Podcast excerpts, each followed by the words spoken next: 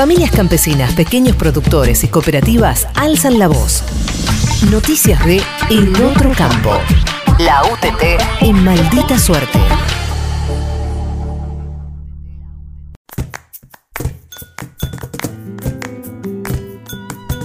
La Federación de Cooperativas Federadas cumplió 15 años. En el transcurso de estos años, cooperativas de mediana y pequeña producción en distintas provincias del país lograron reunirse en torno a FECOFE. Esta vinculación permitió fortalecer vínculos y canales de comercialización que redujeron la cantidad de intermediarios y acercaron productos cooperativos y sanos a precios justos. Este año, la UTT, junto a la Federación de Cooperativas Federadas y el Movimiento Nacional Campesino Indígena Somos Tierra, conformamos la Mesa Agroalimentaria Argentina para construir un nuevo modelo para nuestro país.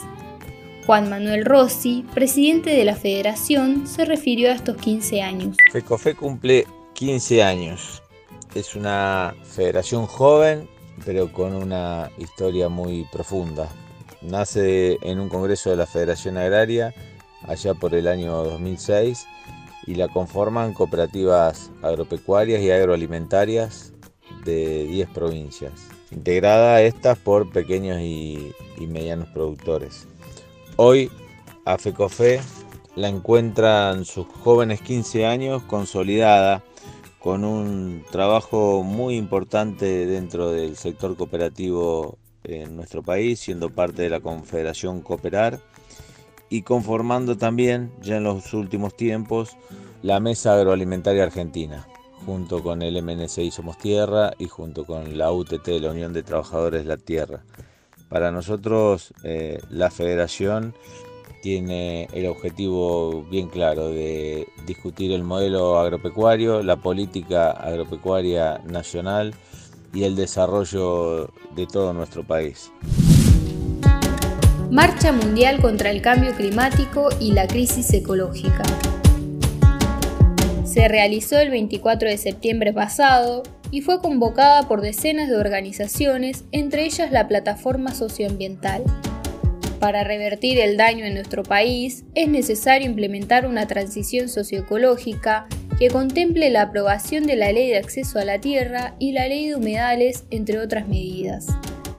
La marcha se realizó de manera simultánea en diferentes países del mundo para exigir a los gobiernos que tomen medidas urgentes contra el cambio climático.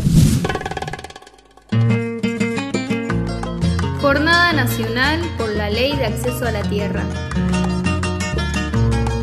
En todas las regiones del país, las familias trabajadoras de la tierra protagonizaron diferentes acciones para exigir al Congreso el tratamiento de la ley de acceso a la tierra. En la regional Patagonia y en las provincias de Misiones, Formosa, Tucumán y Santiago del Estero, se realizaron verdurazos, feriazos y cierbatazos para hacer públicas las demandas en cada territorio.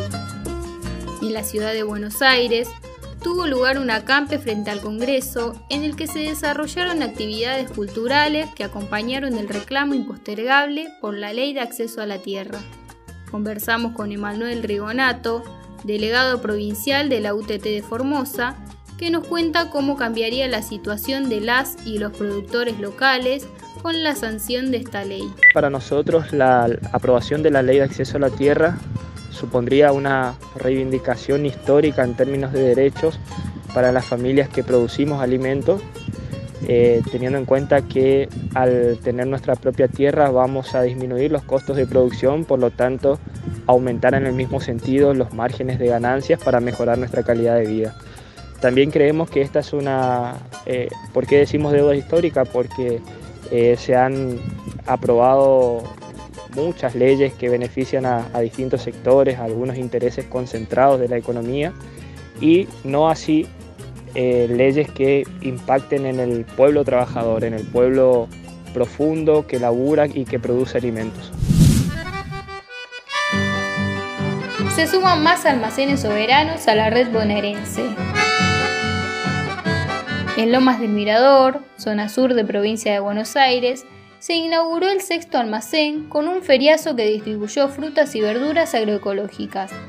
Por otra parte, En San Miguel se abrió un nuevo almacén, San Miguela, un espacio cultural, social y político con perspectiva feminista. A Lomas del Mirador y San Miguel se sumó una nueva apertura en la localidad de Chivilcoy, que demuestra que la red de almacenes soberanos de la UTT sigue creciendo y ofreciendo alimentos saludables a precios justos para el pueblo.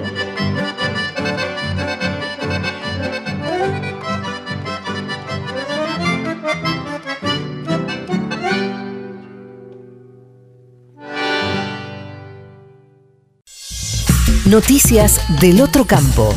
La voz de los trabajadores de la tierra. La UTT en maldita suerte.